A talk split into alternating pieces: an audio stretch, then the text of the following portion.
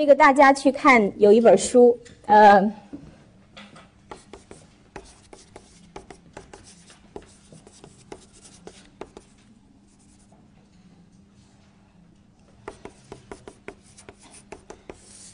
呃，我们可以找到三联书店出的一本，这个实际上上个世纪三十年代美国的一位学者叫做罗伯特，他所写的一部书叫做《文明与野蛮》，我们可以从中获得。获得不少这个文化学与这个人类文化学的知识。那么这部书里边，他就呃就呃阐述了说，一个一个这个小部族这个民族和一个人数庞大的民族之间，这个诞生伟大人物的几率是不一样的。为什么？因为这个基数是不一样的。就是这个跟呃人种的聪明没有关系，它跟比例有关系。当我们说，如果我们把这个应用到这个时代，当教育开始逐渐走向民间，那么受教育的人的数量不断的增加，那么聪明人或者更高一个层级的智慧的人出现的比率就在增加，所以它具备了一个前提，就是在这个这个时代里具备了一个产生智者的前提。另外，在西周时代。王权是毋庸置疑的，在商代神权是毋庸置疑的，但是在周周朝发生了一个转变，就是神权开始慢慢失去了它的威慑力，但是王权处于核心。可是当西周结束的时候，到东周时代，王权日渐衰落。这个时候，当受教育的人开始增多的时候。原来的价值观就是以王朝为核心的价值观开始动摇、失去说服力的时候，个人的价值和个人的探求就越来越引起人们的重视了。那么，呃，聪明的人越来越多，能够独立思考的人越来越多，能够分析问题、寻求答案的人越来越多，所以这个时候，个人的价值。和个人在现实之中的，在现实社会之中的探索和需求也就越来越上升，在整个社会之中越来越上升。那么，也就是在这个时代，在这个时代，就是人的观念，人的观念开始逐渐的呃强烈起来。那么，也就是也就是说，我们这个民族开始。走进了自己第一个智者的时代，第一个知识分子以知识分子的思想的活跃为特征的时代。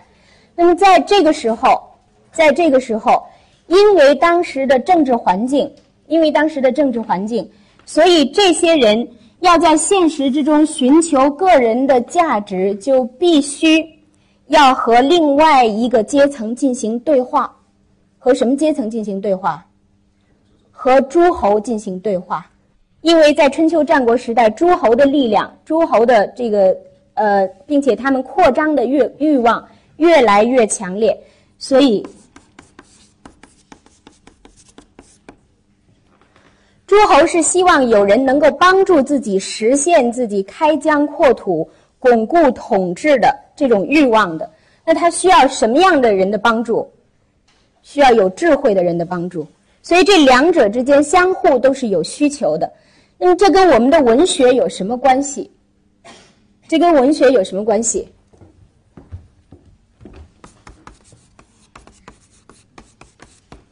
其实我们所谓的诸子时代，就是中国的文学史上的第一个散文时代，就是我们以汉语所书写的散文最辉煌灿烂的第一个时代到来了。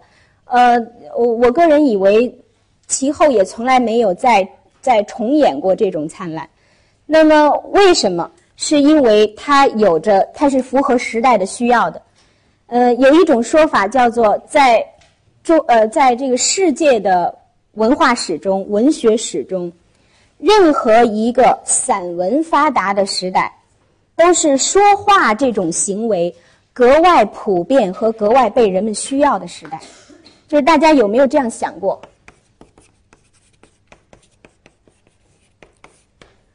散文这种文体的辉煌是和说话被需要有关的，这是最呃最普通的一种说法。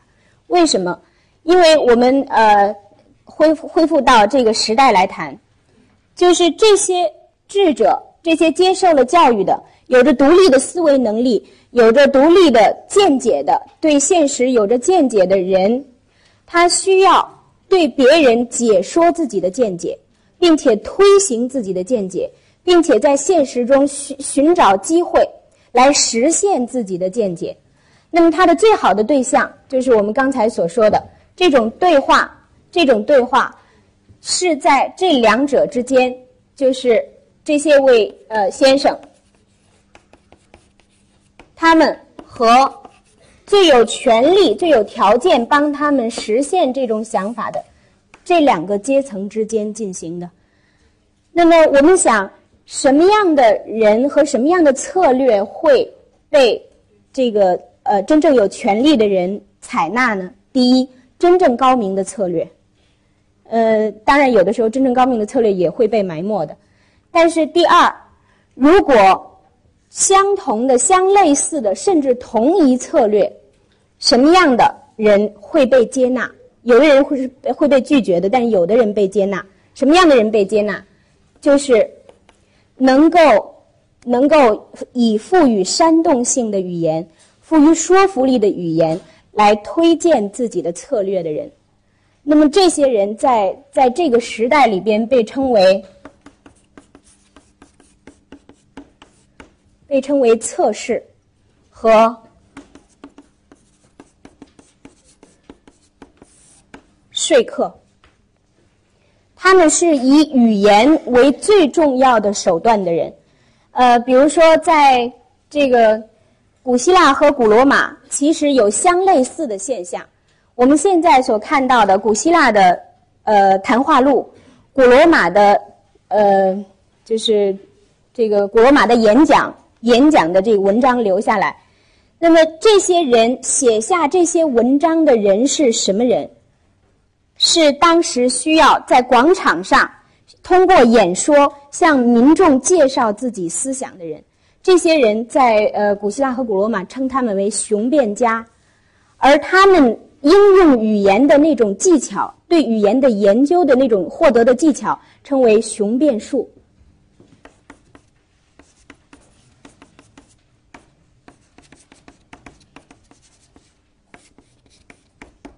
这是一体的，跟中国的这个呃这个阶层其实是可可类比的。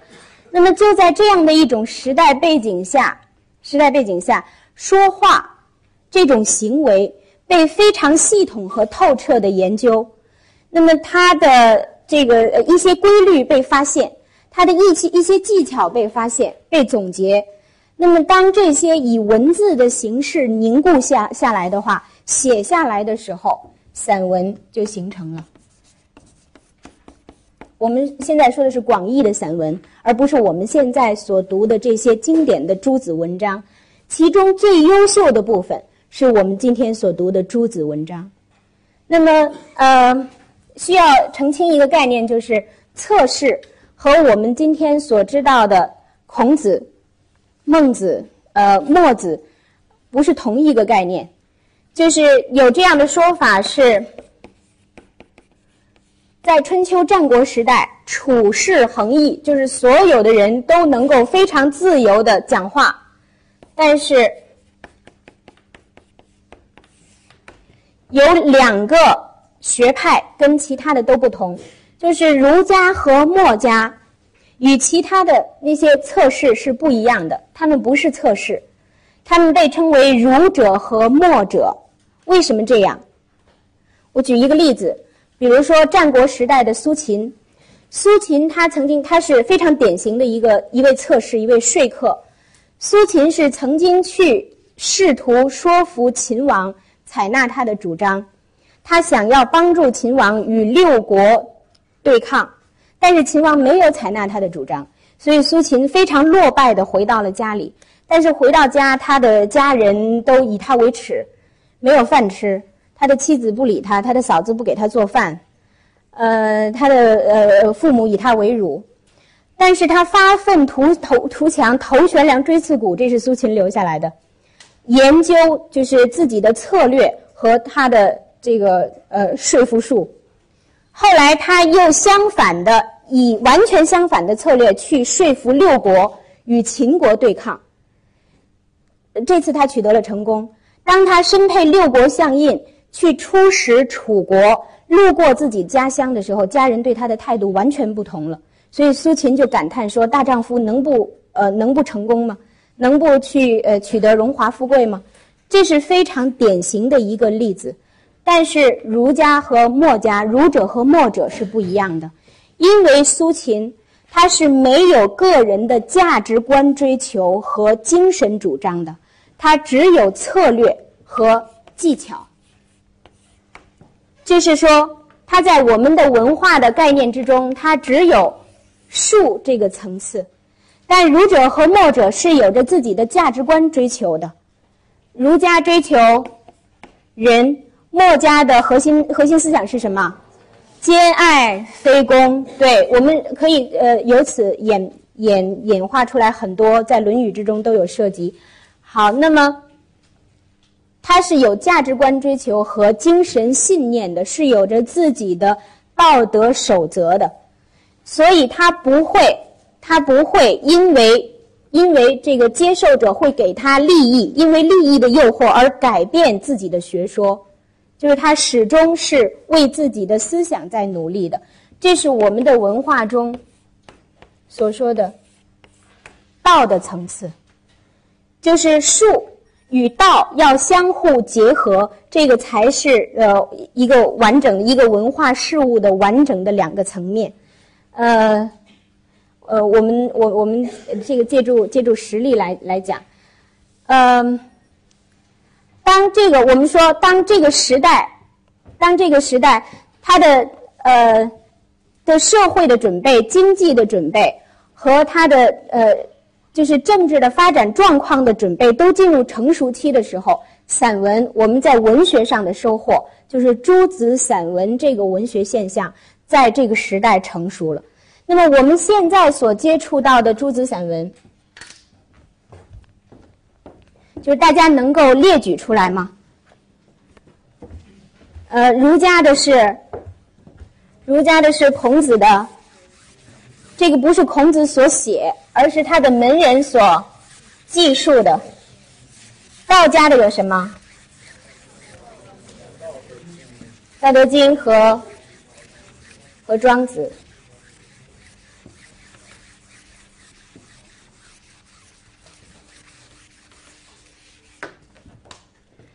呃，我们来了解一下，就是简单的来了解一下。我们只能呃片段性的来截取。呃，重要的学说之之中的呃这个几段来介绍一下。呃，其实比如说孔子和《论语》，我们至少应该单独拿出来一节课或者两节课呃来看。呃，我们来看儒家思想之中最重要的这位人物就是孔子。我们刚才已经知道他的生卒年，他所生活的时代。就如果让大家来描述一下孔子的话。就是，假如说孔子出现在我们眼前，我们会就是每个人眼中的孔子是什么样的？孔子该是什么样的？高的，嗯，他是山东人，对，嗯，还有吗？我比较关心的是。出现在大家面前的眼前的那个孔子的形象，多大年纪？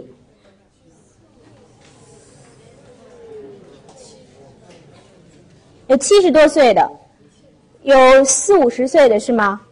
还有吗？有二十多岁的吗？没有，就是说孔子从不曾年轻过。孔子在后世人的观念之中，似乎从不曾年轻过。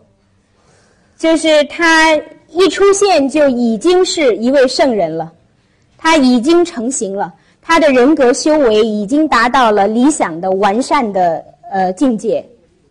但是我们知道，就是呃，孔子也是从小走到大的，他享年，我们现在按虚岁、按传统来说，七十三岁。到七十岁的时候，孔子对自己有一个对自己的状态有一个描述。他说：“我七十岁的时候，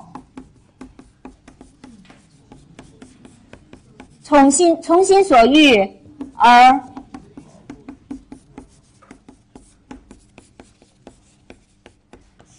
而不逾矩。”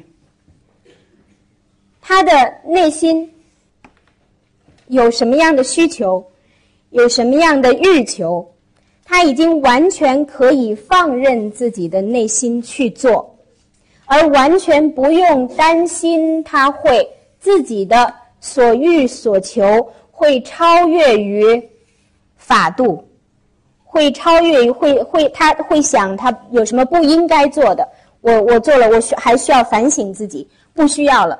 这个时候，他的内心和法度已经相融而一了，也就是说，他其实已经实现了自己内心的人格的极大自由，他可以完全放任自己的人格去做，每做触手皆春都是理想状态。那么，但是孔子说自己七十岁的时候做到的，实际上他只剩下两年的生命了，两年以后他就去世了。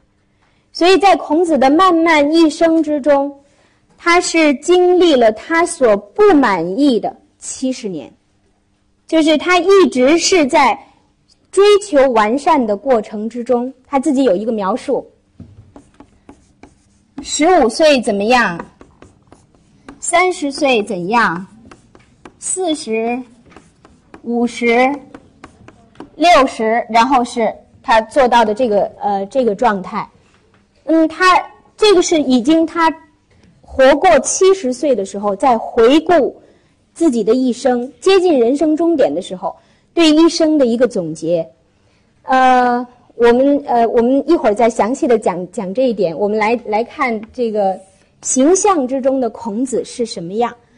对于孔子有过描述，比如说他头可能什么样，他额头是什么样的，他的肩怎么样的宽。应该应该有这个有威仪，而且有神意象，但是这一点我们不去强调它。那么孔子给人什么样的感受？他的弟子，我们怎么样能够接触到一个真实的孔子？不是一出现孔子的时候，是他穿了两千多年的那身圣人的衣服，然后已经已经呃蒙了很厚的尘土了。如果我们想了解一个真实的、鲜活的、富于生命感的孔子，就去读《论语》。《论语》的文字其实是非常生动的，音容笑貌都在眼前。虽然它很简单，比如他的学生每天朝夕相处的学生们，亲近过孔子的人是这样描述他的：说，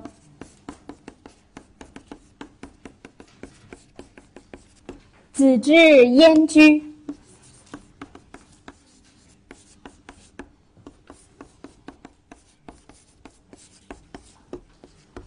子之焉居，深深如也，夭夭如也。孔子闲居的时候，日常家居的状态是什么样？焉居是说他日常的时候是什么样子？深深如也，如也是说什么样子？看起来是怎样的？深深是说舒适的、放松的、从容的样子。夭夭如也，夭夭是什么样子？夭夭是什么样子？我们知道“夭夭”这两个字，嗯呃，用在哪儿比较多？桃之夭夭，呃，桃之夭夭是哪个“桃”字？逃跑的“逃”还是桃花的“桃”？逃跑的“逃”是后来的衍生义了，是借的谐音字。本意它的本源是在《诗经·周南》里边有《桃夭》这一篇。什么叫桃夭？桃之夭夭，灼灼其华。后边两句呢？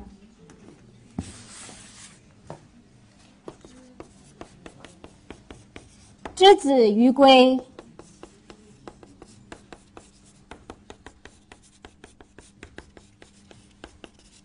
宜其世家。